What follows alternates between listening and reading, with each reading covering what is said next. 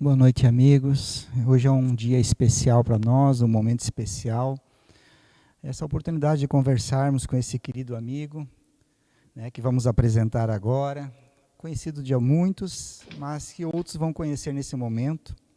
E vão ver é, essa pessoa dinâmica e querida que é o José Luiz Terra. É, José Luiz Terra está aí conosco, natural de Porto Alegre, né, porto-alegrense Atualmente, José Luiz Terra está morando em Passo Fundo e trabalha, trabalhador da casa Dias da Cruz, né, e também um trabalhador, colaborador ativo do movimento espírita e da Federação Espírita do Rio Grande do Sul, aonde nós conhecemos o Terra assim de uma forma em trabalho, especialmente nos congressos, nos encontramos e a, a simpatia que o Terra é, o dinamismo, a disponibilidade, é algo muito legal, muito atrativo realmente. O Terra é casado com a Liege, tem o Henrique e a Letícia como filhos, e o Terra mora em Passo Fundo atualmente, porque ele está exercendo ali o papel de juiz federal, titular da quarta vara federal de Passo Fundo. Né? Então é bacharel de direito e, e juiz nessa quarta vara federal. Terra, é muita alegria estar contigo nesse momento, esse bate-papo muito gostoso que vamos ter. Dá o teu boa noite para a turma aí que está te assistindo, Terra. Uh, obrigado. Uh, me escutam bem? Sim? Sim, sim, Ótimo. tranquilo, Terra. Então, obrigado. Boa noite, Luiz Roberto. Boa noite, Cláudia. Boa noite aos amigos que estão aí no Seara do Mestre auxiliando essa transmissão, Renato especialmente. Uh, boa noite, amigos que nos acompanham pela rede mundial de computadores, pelo YouTube.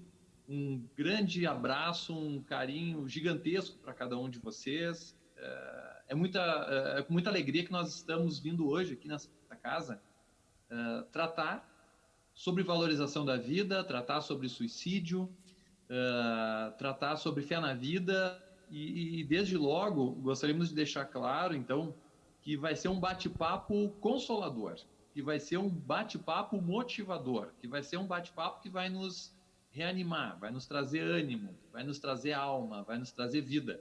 Então, que Maria e os seus servos possam nos amparar e proteger, exatamente como a Cláudia disse na oração, e que a gente possa, de alguma forma, levar algum consolo para todos os corações que estejam agora precisando de amparo, de proteção, de ajuda. Então, muito obrigado, Luiz Roberto, muito obrigado pelo convite. Que maravilha. Terra, é, a gente vai entrar no assunto, o pessoal está curioso também para ouvir, né? Que nós vamos falar da tua obra agora, que está sendo é lançamento mundial, universal já, né, Terra, né? Do, do, Isso. do livro, né? Isso é uma, é uma honra para nós estar fazendo esse lançamento contigo aqui. E tu, você falasse, né? Tu tens uma participação no livro Fé da Vida também, né? Um, um, capítulo nesse livro. E agora reflexões sobre as lições dos mestres da Cidade Esperança, sobre memórias de um suicida. E é interessante que as temáticas que são abordadas nos dois livros são temáticas bem no que você colocou: valorização da vida, prevenção ao suicídio. E essa, é, a pergunta primeira, assim, em terra, é qual é o ponto de contato que você vê entre as duas obras, né? Acho que você pode colocar sobre elas também, e também entre a tua profissão, o espiritismo e a abordagem desses temas, que uh, aparentemente, né? Você não é que tenha preferência, mas você está focado nessa nesse tema, né? Da prevenção do suicídio e da valorização da vida, que é claro que é algo importantíssimo que devemos comentar e debater todo o tempo. Qual é, é a correlação que você consegue fazer dentro desses temas com a tua profissão, espiritismo e o próprio tema em si, Terra? Não, tá bem. Sabe, Luiz Roberto, que uh, veio o convite, primeiro para participar do Fé na Vida, mas o convite para escrever o capítulo do Fé na Vida, ele começou antes. Uh, recebi o convite da Beth, Beth é nossa vice-presidente de unificação da Félix, ah, uma alma querida, uma pessoa que eu tenho um amor profundo por ela. A Beth fez o convite para que eu falasse sobre os crimes federais e a questão uh, que uh, envolve, então, essa. Uh, que abalam a vida, da lesividade desses crimes. E, e, fizemos uma palestra, foi apresentada lá na, na, sede do Ministério Público em Porto Alegre, uh, nas, no, no Setembro Amarelo, e depois a Beth faz o convite para que vamos reduzir a texto, vamos criar um, um capítulo para a gente fazer então a publicação de um livro com vários autores. E aí surgiu o Fé na Vida. O Fé na Vida, Luiz Roberto, o pessoal, principalmente quem é do Clube do Livro, já tem a obra e pôde ler a obra, ele tem uma qualidade espetacular. Ele consegue reunir diversos espíritas com diversas formações profissionais. Se nós precisássemos uh, e pedíssemos tempo para poder passar toda a formação que to cada um deles teve, nós precisaríamos de inúmeras reencarnações. Por quê? Porque tem médicos, advogados, juízes, promotores, uh, psicólogos, são inúmeras atividades e cada um trazendo a sua visão do seu trabalho sobre aquela, uh, aquele aspecto relacionado à fé na vida. Então ele é um, um livro muito rico e nisso vem esse primeiro esse primeiro livro. Aí comentando com a Beth, que uh, eu, eu estava fazendo algumas palestras e estudos no Dias da Cruz sobre uh, memória suicida, aí vem o segundo convite. Aí nesse momento, então, vem o link para tratar do, do, do memória de suicida. E sabe, Luiz Roberto, essa vinculação ao tema suicídio é, é uma coisa. É, o suicídio me incomoda me incomoda bastante. E eu preciso, então, de alguma forma, poder auxiliar na prevenção, poder auxiliar na valorização da vida, poder auxiliar, então, no combate ao suicídio. E aí surge, então, começam a surgir as possibilidades. Então, basicamente, essa foi a razão de uh, estar tratando do, do tema suicídio, e tanto no Fé na Vida como esse último livro que Vou, vou confidenciar uma coisinha para vocês e para todos os amigos que estão nos acompanhando pela internet. O livro já tem apelido, porque o, o, te, o, o título é bem longo, né? E as pessoas estão chamando de Cidade Esperança. Então, o livro Reflexões das Lições dos Mestres de Cidade Esperança, Memória de Suicida, ou Cidade Esperança para os íntimos, é, surgiu nesse contexto, Luiz Roberto.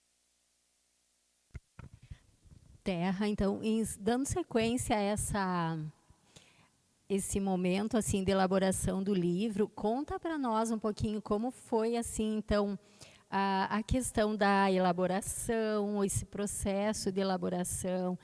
Uh, tu falaste um pouquinho, mas assim, como é que foi se encadeando essas ideias de retirar essas, esses conteúdos do livro Memórias de um Suicídio para organizar nessa obra, né?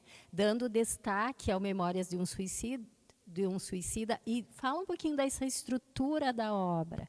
Como que foi orga claro. organizada e como foi organizar isso?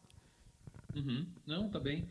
Uh, Cláudia, sabe que esse livro ele é resultado da tribuna do Dias da Cruz.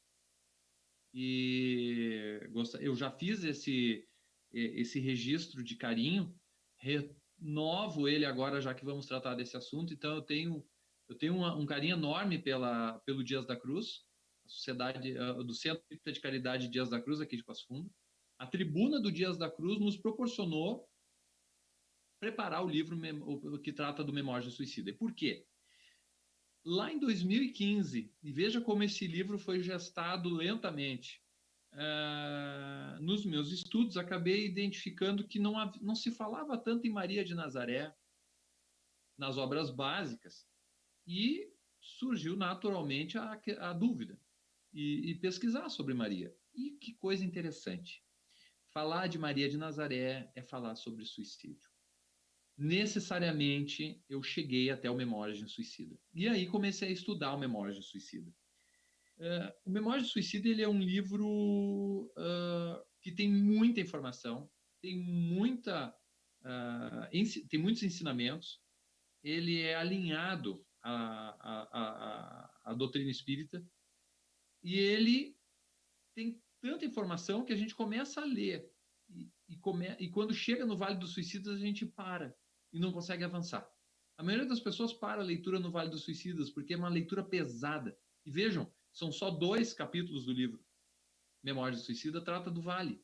O restante trata do Hospital Maria de Nazaré e o, a parte, terça parte final vai tratar da Cidade Esperança. E lendo, e agora eu gostaria de, de confidenciar para vocês o, o, como é que são minhas leituras. Toda vez que eu leio alguma obra, toda vez que eu, eu, eu por exemplo, um Vidas Vazias, do Divaldo Pereira Franco, uh, Renúncia, de Emmanuel, uh, Emmanuel, de Emmanuel, não importa o livro. Na medida em que eu começo a ler, algumas questões me chamam a atenção e eu começo a marcar e a pontuar. E conforme íamos fazendo as palestras na tribuna, uh, íamos intuindo assuntos para serem tratados, itens que vêm relacionados ao Evangelho de Jesus, que estão nos Evangelhos de Marcos, Mateus, Lucas e João, uh, textos de Emmanuel, textos uh, de Joana, não importa. A gente vai começando a, a linkar aquilo mas o principal é saltar aos olhos. E saltou aos olhos, naquela parte final, os três mestres, que é o Aníbal de Silas, o Epaminondas de Vigo e o Surya Omar. E olhando aquilo, gente, eu comecei a ver que havia uma profunda fonte de lições em atos aparentemente simples deles. Por exemplo, a lição da oração de Aníbal, ele dá como o verdadeiro professor deve dar, dando exemplo. Ele faz uma oração tão sentida e ele explica por que é necessária a oração, que ali começa a primeira lição dele. Então, no primeiro dia das aulas dos suicidas que lá estavam na Cidade de Esperança, a primeira lição eles já recebem no momento da oração. E assim vai. Então, aí começa a produção do livro. E, e a gente vai identificando itens que precisam ser aprofundados. Então, são reflexões nossas. Eu fiz aquela leitura e vi a necessidade de refletir sobre ela e aprofundar. Então, começa a surgir o formato dos capítulos. Ele vai tomando corpo. Os primeiros capítulos, vocês vão notar que é, é apenas uma apresentação das lições e das características dos mestres. E a partir, aí sim, do capítulo 5, começam efetivamente as nossas reflexões. Então, é um livro que procura ser honesto quanto a esse conteúdo intelectual. A partir do capítulo 5, são reflexões do autor José Luiz. Mas até o capítulo 5, são informações colhidas diretamente do livro Memórias do Suicida. Eu acho que ficou claro, Cláudia? A obra trouxe algum impacto na tua vida, na tua vida pessoal? Trouxe, trouxe. Uh, o trabalho, na medida em que. Uh, eu, eu, costumo brincar no pessoal do ESG. É, eu sou facilitador do ESG aqui em Passo Fundo, no Dias da Cruz. Eu costumo brincar com o pessoal. Eu falo assim: pessoal, imaginem um estudante de medicina, seis anos estudando medicina. Aí levou mais uns dois para passar no vestibular, dá oito na conta. Ele vai para uma residência, ele faz três anos de residência, dá onze. Mais uns dois de subespecialização, dá 13. E depois de 13 anos de estudo, o que, que ele faz? Fica deitado em casa, não precisa trabalhar. Aí vocês vão dizer, tá louco, José? Estudou tudo isso para quê? Aí eu te digo, Cláudia, estudou isso tudo para quê?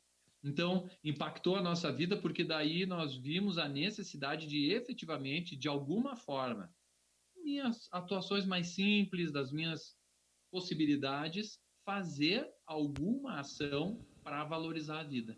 Então, isso mudou bastante a minha vida e o jeito que eu encaro a vida. Uh, procuro valorizar a vida, procuro contaminar as pessoas com essa energia de valorização da vida então, vocês que estão nos acompanhando já estão vendo que é possível, de alguma forma, auxiliarmos na prevenção ao suicídio e não precisa subir na tribuna do Seara, não precisa subir na tribuna do Dias, não precisa ir para falar em rede nacional, em televisão, em rádio.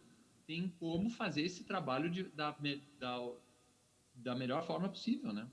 Então, sim, impactou minha vida. Impactou no aspecto de direcionar energia, porque é por aí, porque isso está me dando sentido para minha vida. E dá para sentir isso em você, na tua fala, no teu jeito de ser, no que tu és. Isso é muito contagiante. E eu gostaria que tu falasse um pouquinho, Terra, sobre a Maria. Né? Tu falasse realmente assim, pouco é abordado sobre Maria. Esse espírito que acolheu Jesus, que ofereceu o ventre para Jesus nascer, qual é a ligação dela com o suicida, com a Cidade Esperança, com a obra. Fala um pouquinho para nós sobre isso, sobre Maria. Claro, claro. Obrigado, Cláudia. eu tenho um profundo amor por Maria. Eu tenho um profundo amor por Maria. O meu amor é algo que eu tenho certeza que vem de outras encarnações. Uh, eu tenho profunda admiração por Maria. Eu e, e, e esse sentimento me fez estudar, então, e ver o, o que falavam de Maria. E o que eu vi de Maria me encantou ainda mais. No livro Memória de Suicida fica muito claro que Jesus, o nosso mestre, deu a ordem da construção de todos esses, eh, eh, eh, esses lugares no mundo que cuidam e protegem os suicidas.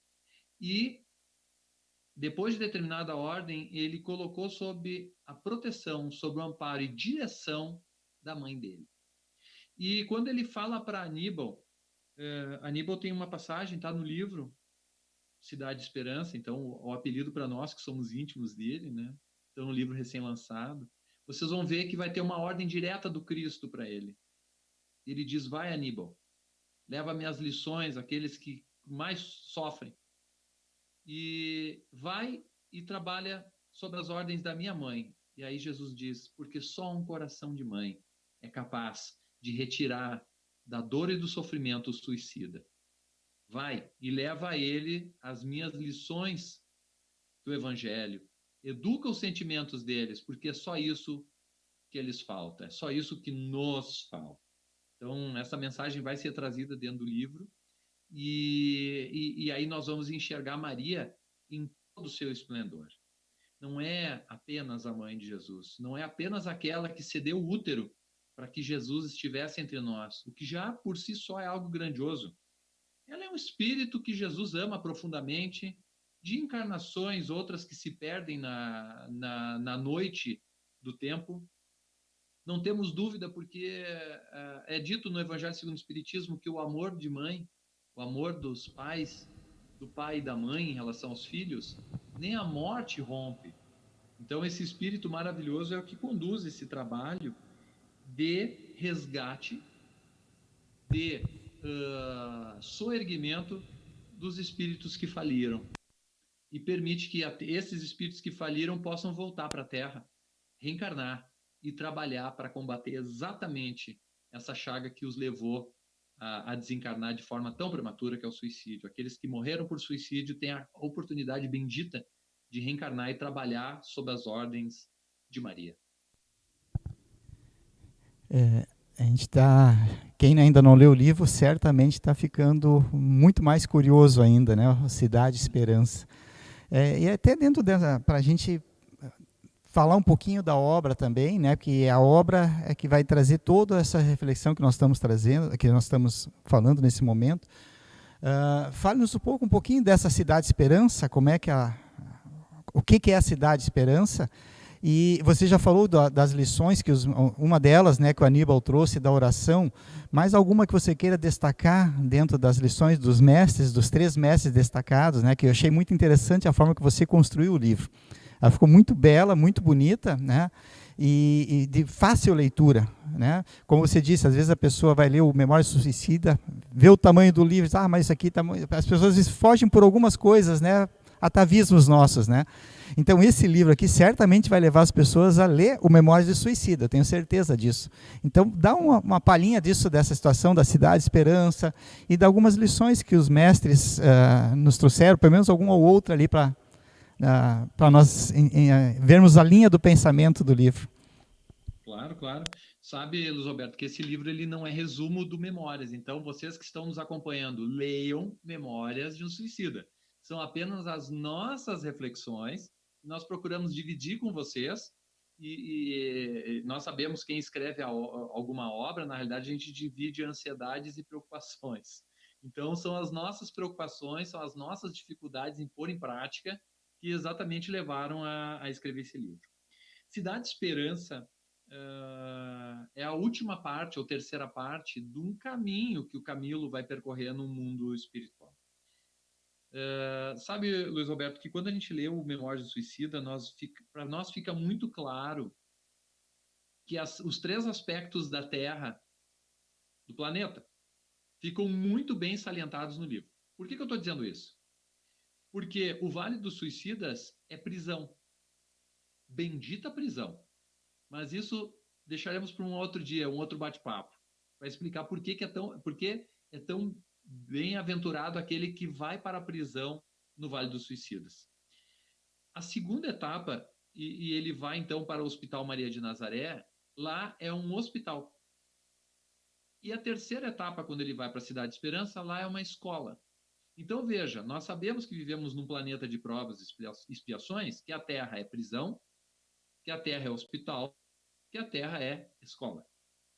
E exatamente esses três fatores saltam aos olhos. No, na prisão é um lugar escuro, é um lugar com lama, com tristeza, uh, não se enxerga as, no, o céu, não há flores. Já quando vamos para o Hospital Maria de Nazaré, acontece uma mudança no ambiente.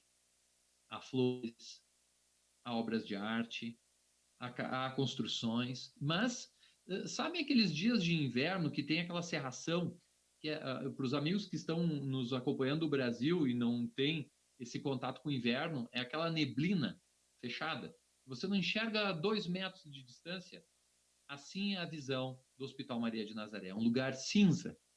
Ele é triste, mas ao mesmo tempo ele tem flores.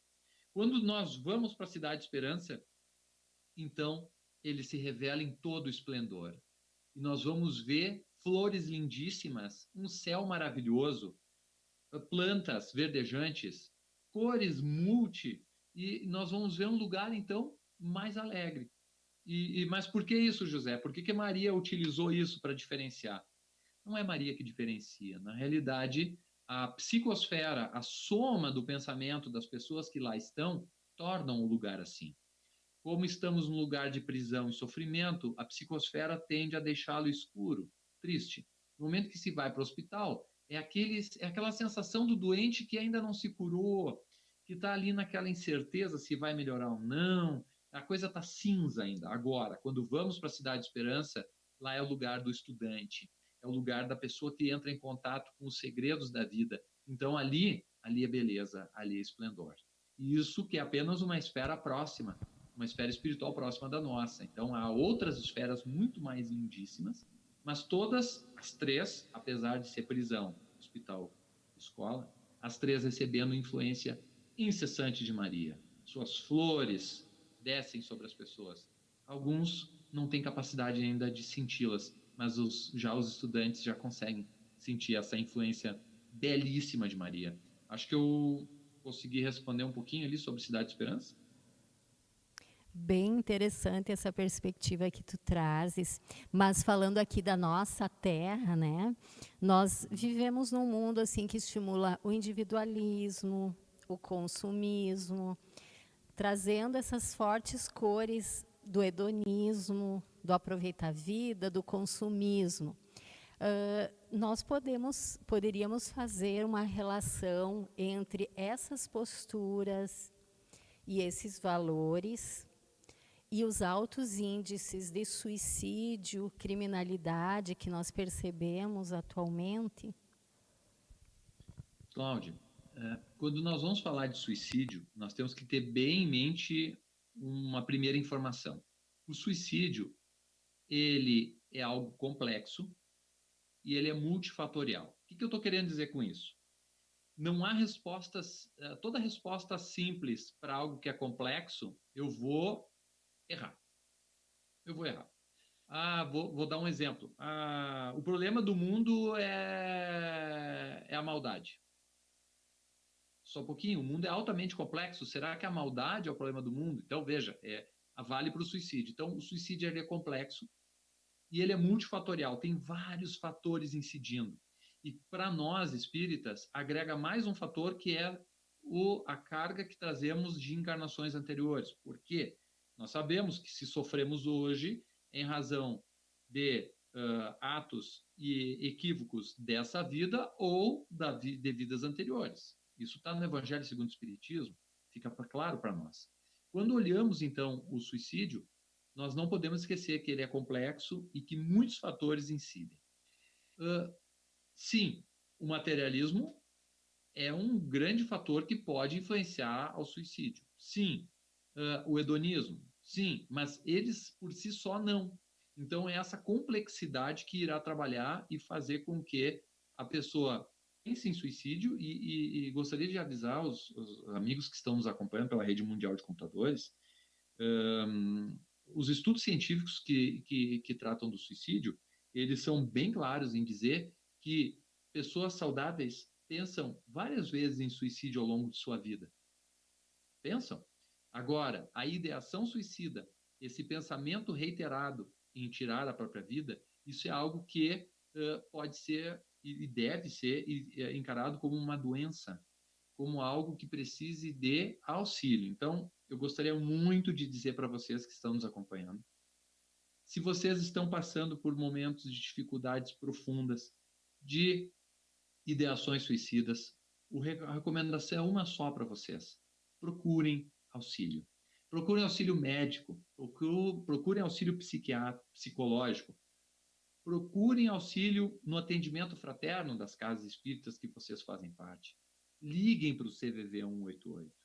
Não tenham vergonha. Isso o André Trigueiro disse ontem na live da Federação Espírita Brasileira. Disse assim: não tenham vergonha de estarem em sofrimento. Vergonha não pedir ajuda. E é verdade. Então, esses fatores, sim, podem aumentar. E aí cabe a nós, espíritas, então, de alguma forma, participar para que esses fatores diminuam na nossa vida e na vida das pessoas que entram em contato com a gente. Eu consegui explicar? Isso, né? E esse tema, né, é, é, muito importante nós estarmos trazendo sempre à tona, né? Não por acaso Setembro Amarelo, não por acaso o lançamento do teu livro, né, dentro do movimento espírita, mas que ele tenha um alcance também fora do movimento, porque essa busca e esse auxílio, ele tem que se atingir a todas as pessoas, independente da, da religião ou da forma que pensam, né? Porque entendemos, né, como é difícil o, quem busca essa porta do suicídio.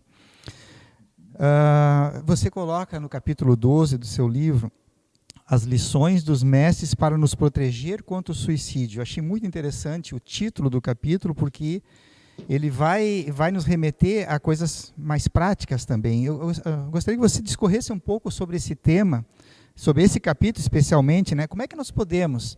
Você já deu algumas, algumas orientações também, e eu acho que a, a tua forma de estudo ela é muito dinâmica, muito boa, porque se torna clara para a gente também.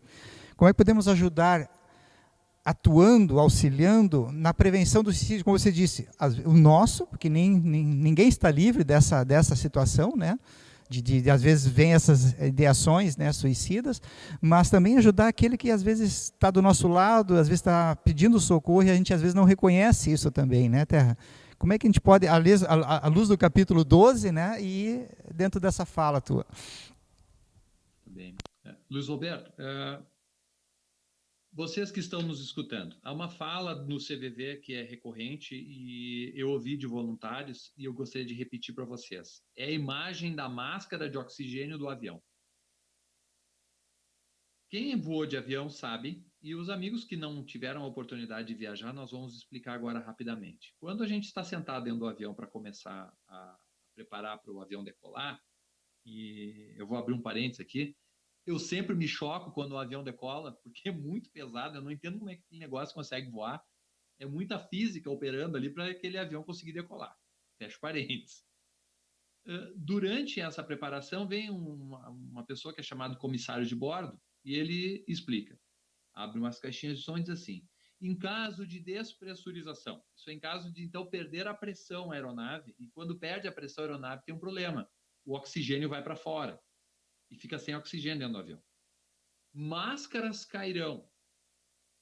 Coloque a sua máscara e depois atenda quem está do teu lado.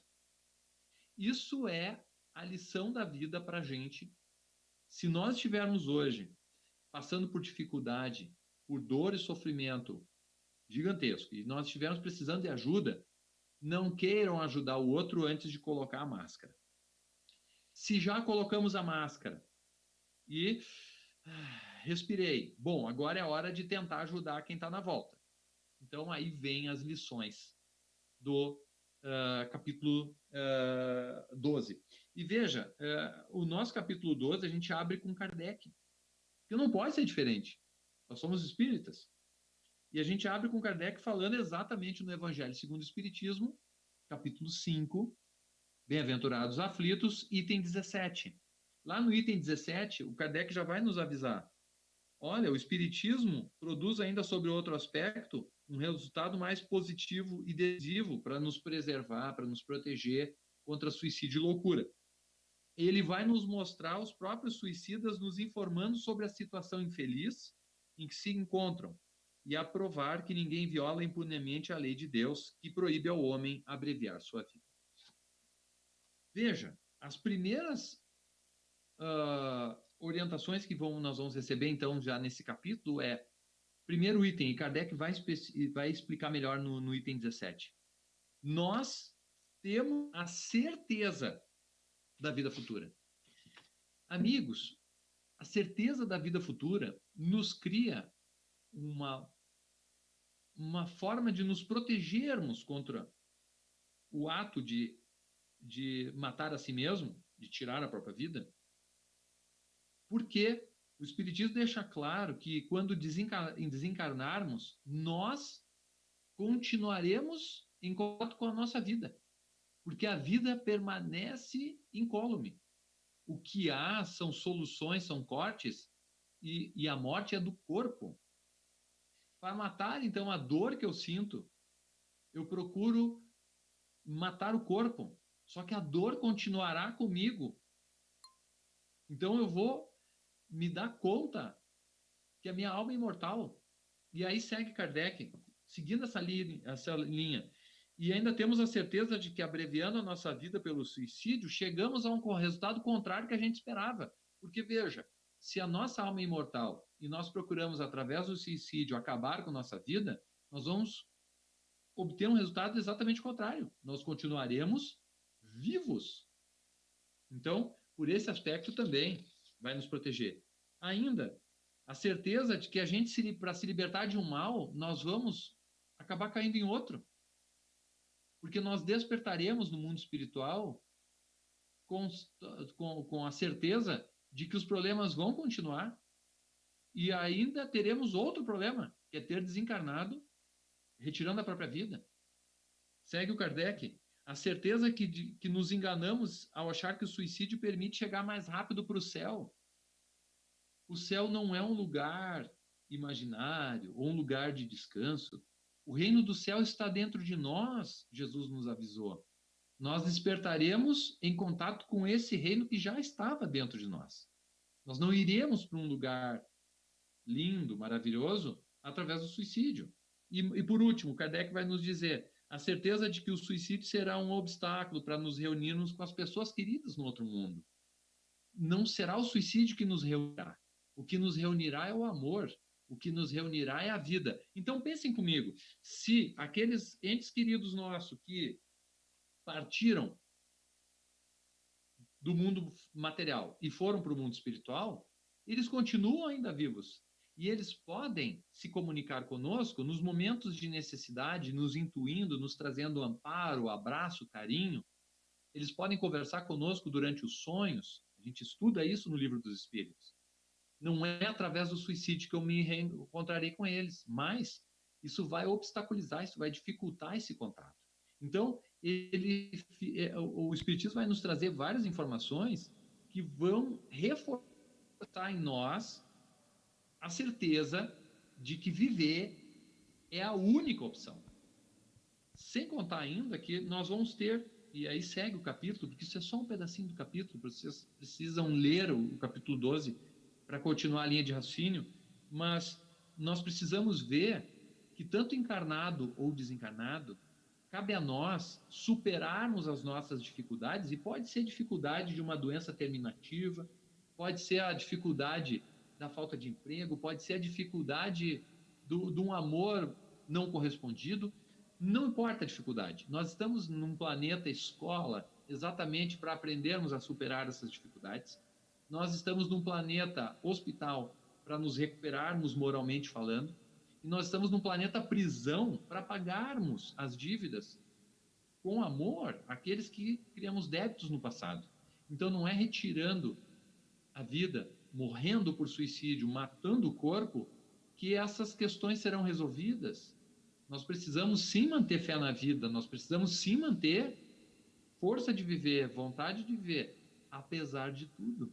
Apesar de tudo. Eu acho que eu consegui responder, Luiz Roberto. Muito bom, muito bom.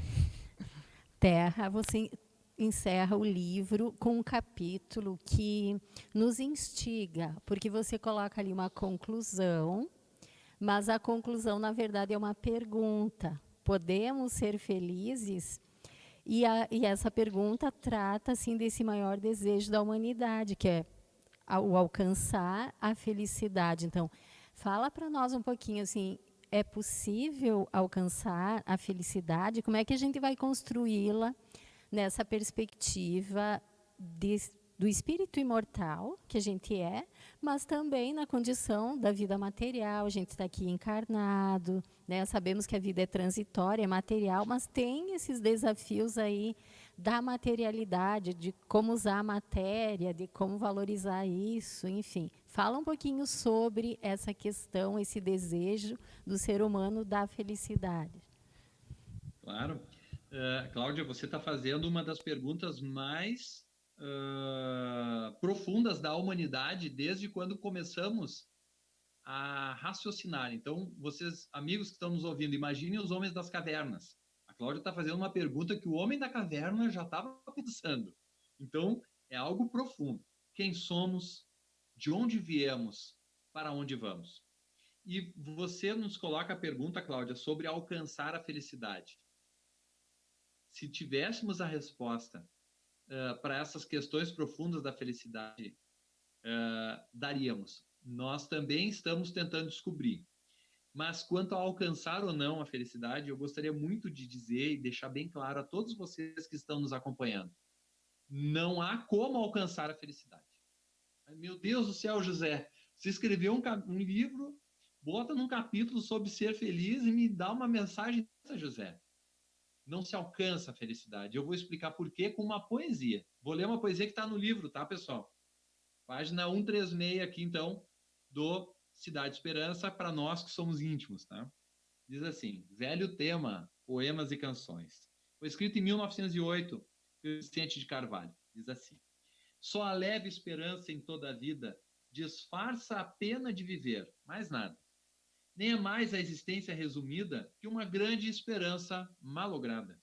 O eterno sonho da alma desterrada sonho que atrás ansiosa e embevecida. É uma honra, é uma hora feliz sempre adiada.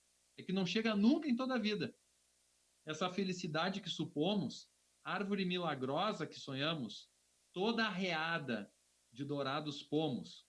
Existe sim, mas nós não a alcançamos, porque está sempre apenas onde a pomos e nunca pomos onde nós estamos. Então, eh, o poema de Vicente Carvalho deixa muito claro que nós não alcançaremos, porque a gente sempre coloca a felicidade onde a gente não está. Querem ver? Serei feliz o dia em que eu tiver um filho. Aí nasce o filho. Ah, agora serei feliz quando eu tiver dois filhos. Aí serei feliz quando eu tiver um carro zero quilômetro. Comprou o carro zero quilômetro. Agora serei feliz quando eu tiver um carro zero quilômetro com ar condicionado. E assim eu fico condicionando a minha felicidade. Então, Cláudia, amigos, infelizmente, a gente não vai alcançar a felicidade. Nós a vamos, nós vamos construí-la caminhando. Esse é o ponto. A felicidade, nós fazemos ali uma análise sobre felicidade. A felicidade nós vamos constatar que ela deve ser construída ao longo da caminhada. E é caminhando que se constrói a felicidade. Então, você que está hoje com desânimo, chateado, você que está uh, prostrado, amigos, mantenham-se em movimento, continuem a caminhada, porque é, na caminhada que construiremos a nossa felicidade. O universo é movimento. Não há planeta no universo que está parado. Não há sol, não há conjuntos de astros, não há corpo que esteja parado. A vida é movimento. E é no movimento que a vida se mostra. Nós dizemos Deus, Deus que é, é, é tanta virtude, Deus é algo que sequer cabe no nosso pensamento, Deus que é tão gigantesco que a gente não consegue nem pensar direito que ele seja. Deus, Deus pode ser classificado, pode ser conceituado como amor em movimento. Deus se revela quando o amor movimenta. E como é que o amor movimenta, se não no nosso dia a dia, no nosso contato com as pessoas que a gente gosta, no contato com as pessoas que não gostam da gente? Como fazer o amor fluir, se não em movimento? Então, uh, sinto dizer que nós não seremos, nós não alcançaremos a felicidade, mas gostaria de trazer a boa notícia de que a felicidade se atinge caminhando, que a felicidade se atinge vivendo, que nós vamos ter momentos muito tristes, eles vão passar, nós teremos momentos muito felizes, eles vão passar também, e uh, nesse movimento, nesse movimento de hora feliz, hora não tão feliz, nós vamos construindo a nossa felicidade com uma consciência reta, com uma postura que condiz com as, com as orientações do Cristo. Enfim, nós vamos construir então a vida do homem de bem. O homem novo, então, vai surgir das cinzas do homem velho.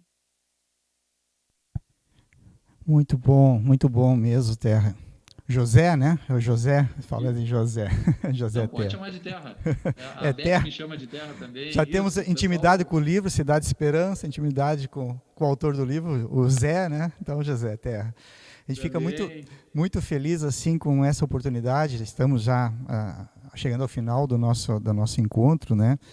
E com uma alegria muito grande pelas tuas palavras que certamente construíram em cada um de nós assim essa esperança e essa certeza de que a vida é essa caminhada que nós estamos tendo, né? E a, a luz da doutrina espírita, como espíritos imortais que somos, se torna mais claro para a gente isso. A gente às vezes fica com dificuldade quando não compreende essa continuidade da vida, mas isso está intrínseco em nós. Então a gente sabe que essa a, a saída todos nós temos nas nossas mãos, né? A gente que tem que fazer o esforço para caminhar nessa direção também. Uh, a gente soube também, por notícias uh, bem quentes, né, que além de que você é juiz, é, tem todo esse trabalho, também é, é, é, um exímio na cozinha, né? Ou gosta muito de cozinhar também, né, Terra? Então, mais uma qualidade que nós estamos descobrindo em ti aí também. Pelo menos essas notícias são, são por esse caminho. Uh, Terra, para a gente encerrar o nosso, o nosso encontro, uh, pedir duas coisas para ti. Primeiro, uh, você vai fazer um lançamento. Nós estamos num pré-lançamento, vamos dizer assim, do livro, né, que vai ter o lançamento com a própria editora, né, com a nossa editora da Federação Espírita do Rio Grande do Sul, a editora Félix. Né? Então você coloque a data também, né? como é que a gente pode, vai poder acompanhar, acho que é interessante essa divulgação para nós mantermos esse vínculo todo de unificação, né? que o movimento espírita unificado trabalha junto, e juntos vamos construir e ajudar as pessoas também a encontrar algumas soluções para as suas problemáticas à luz da doutrina espírita também. E as suas palavras finais também, né? A gente tem muita coisa, né? Mas deixa o gostinho de quero mais também para a próxima agora o lançamento com a Fergs também, né? Não, obrigado, Luiz Roberto, obrigado, Cláudia. Uh, eu só tenho a agradecer, é uma oportunidade maravilhosa poder vir até o Ceará do Mestre e fazer esse bate-papo tão gostoso esse bate-papo tão legal, para tratar de um tema tão pesado que é o suicídio, mas ao mesmo tempo enfocar onde deve, que é a valorização da vida. Então, eu, eu agradeço. É, dia 17 de setembro, então anotem, 17 de setembro, às 19 horas e 30 minutos, tem no site da Fergs, tem também no Facebook da Fergs, no Facebook do, da Federação Espírita Brasileira tem lá a chamada. Através do YouTube, da Federação Espírita Brasileira, através do YouTube da Fergs, através do Facebook da Fergs, através do Facebook da FEB, não importa. Dia 17 de setembro, às 19h30, escrevam Cidade Esperança, José Terra, que vai aparecer algum vídeo com a transmissão da, desse bate-papo que vamos fazer. Então, é, é, vou conversar com a Beth, a Maria Elizabeth Barbieri, Vou conversar com o Gabriel Salum, presidente da Federação Espírita do Rio Grande do Sul. Vou conversar com o Geraldo Campete, então, vice-presidente da Federação Espírita Brasileira. E vamos tratar do livro Reflexões sobre as lições dos mestres de Cidade Esperança, Memória de Suicida, ou para nós, íntimos, Cidade Esperança. E estão todos convidados. Esperamos uh, que vocês possam acompanhar, prestigiem. Uh, penso que vai ser um momento tão agradável quanto está sendo agora aqui com vocês. E, e eu gostaria então de trazer algumas palavras finais. Uh, sabe, Luiz Alberto, que esse pessoal do direito é um problema quando dá o microfone. O pessoal não quer parar de falar. Então eu, eu peço desculpa já, porque eu vou falar um pouquinho mais que o normal uh, nessa mensagem final, mas é assim. Amigos, se vocês estão passando por um, um, um momento difícil, se te, estão passando por ideações suicidas, se vocês, inclusive, já tentaram o suicídio e não conseguiram morrer pelo suicídio, vocês que estão lutando contra essa atividade, eu gostaria de trazer algumas palavras de um médico. Uh, falar de suicídio deve ser falado pelos médicos. Os médicos eles têm conhecimento, é ciência. Então ele reforça o que nós dizemos quanto ao aspecto filosófico e religioso, mas a gente precisa de ciência também. Tem um livro muito interessante, eu gostaria de, de recomendar, que é esse aqui. Se chama Em Busca de Sentido, de Viktor Frankl. Esse livro, ele, o, te, o, o título dele em alemão, se a gente fosse traduzir, literalmente é Apesar de tudo, dizer sim à vida. Um psicólogo no campo de concentração. Ele vai contar a história do Viktor Frankl. Ele é um médico ele escreve esse livro em 1946, logo depois do fim da Segunda Guerra Mundial, e nós vamos ver que ele foi, eh, ele cursou medicina e ele trabalhou com uh, em hospitais psiquiátricos antes da primeira guerra, da Segunda Guerra Mundial. E na Segunda Guerra Mundial ele é levado por campo de concentração a mulher grávida também, os parentes, todos eles são distribuídos entre os campos de concentração. E ele vai contar a história dele no campo de concentração nesse livro. Ele tinha uma chance de uma em 28 para sobreviver. O Viktor Frankl passou por cinco, cinco campos de concentrações. E ele foi libertado do campo de concentração ao final da Segunda Guerra Mundial. Então, ele passou por toda a Segunda Guerra Mundial dentro de um campo de concentração, passando pelas agruras e dificuldades. E ele escreve o livro. Uh, ele também desenvolve, e, e, não vou falar mais, porque senão é, o, o, é spoiler, eu não quero fazer spoiler do livro, vocês precisam ler o livro.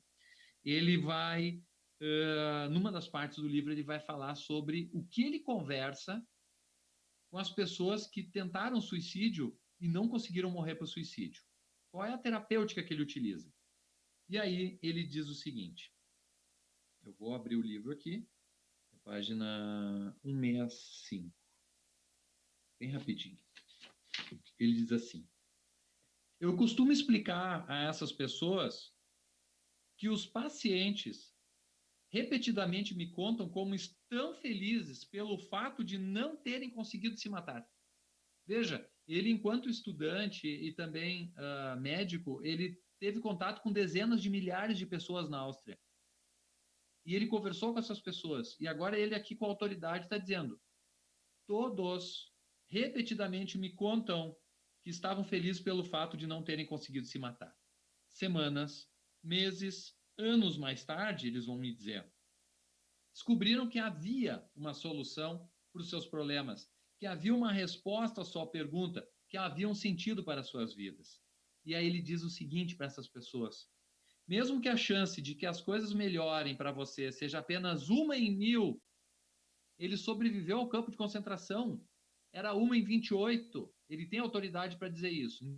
Mesmo que as chances sejam de uma em mil, quem pode garantir que no seu caso isso não irá acontecer mais cedo ou mais tarde? Segue o Viktor Frankl. Mas, em primeiro lugar, você tem que viver para enxergar o dia em que isso pode acontecer. Você precisa sobreviver para ver nascer aquele dia. E agora em diante, meu amigo, a responsabilidade da sobrevivência nunca mais te deixará. Então, para concluir, para concluir a minha, as minhas palavras, para concluir minha manifestação, eu gostaria de dizer para vocês: vivam, mantenham-se vivos, porque vocês vão ver o nascer do dia em que a vida de vocês vai ter sentido. Isso pode levar semanas, meses ou anos, diz o Dr. Viktor Frankl. Mas isso vai acontecer. Mas para isso acontecer, vocês precisam estar vivos. Mantenham-se vivos. Vale a pena viver. Viver é a única opção. Ela não é a melhor opção. Então, muito obrigado, Luiz Roberto. Muito obrigado, Cláudia. Obrigado aos amigos que estão nos escutando. E eu desejo muita fé, muita paz e muita vida na vida de vocês bem? Com muita emoção e com o nosso coração transbordando de alegria, a gente quer te agradecer. Foram momentos muito especiais. Nós queremos rogar que Jesus continue a te amparar, a te inspirar, a te dar oportunidades de levar essa mensagem que é contagiante, que a doutrina espírita nos traz e que a tua, a tua palavra, a tua forma de ser, ela expressa, ela traz essa mensagem. E com certeza, em nome de todos aqueles que nos acompanham, que nos acompanharam, que nos assistem, uh, a palavra seria gratidão. Muito obrigada. E a, a, gente já estava conversando antes, né, no início ali, antes do, da nossa conversa, quando a pandemia passar, nós vamos ter né, o José Luiz Terra aqui conosco presencialmente, daí a gente vai combinar para que nós possamos, assim, bem de perto, poder conviver e ouvir as tuas palavras que são de muita alegria e muita sabedoria. E o Luiz Roberto te pediu as palavras finais e eu vou te desafiar, se tu quiser fazer a música final, também pode fazer. Ah, obrigado. Ah, e, pessoal, fica o abraço também. Eu vou aí para abraçar vocês, porque uh, a gente que tem o livro acha que é só para ir lá pegar o, o, o autógrafo, a dedicatória. A melhor parte é o abraço. Então, fica desde já marcada a oportunidade de abraçar. E eu vou aceitar o desafio da música mas eu peço desculpa já ao pessoal se eu der uma desafinadinha, mas é porque essa música é muito bacana e, e me emociona bastante. É a música do Titãs, Enquanto Houver Sol, né?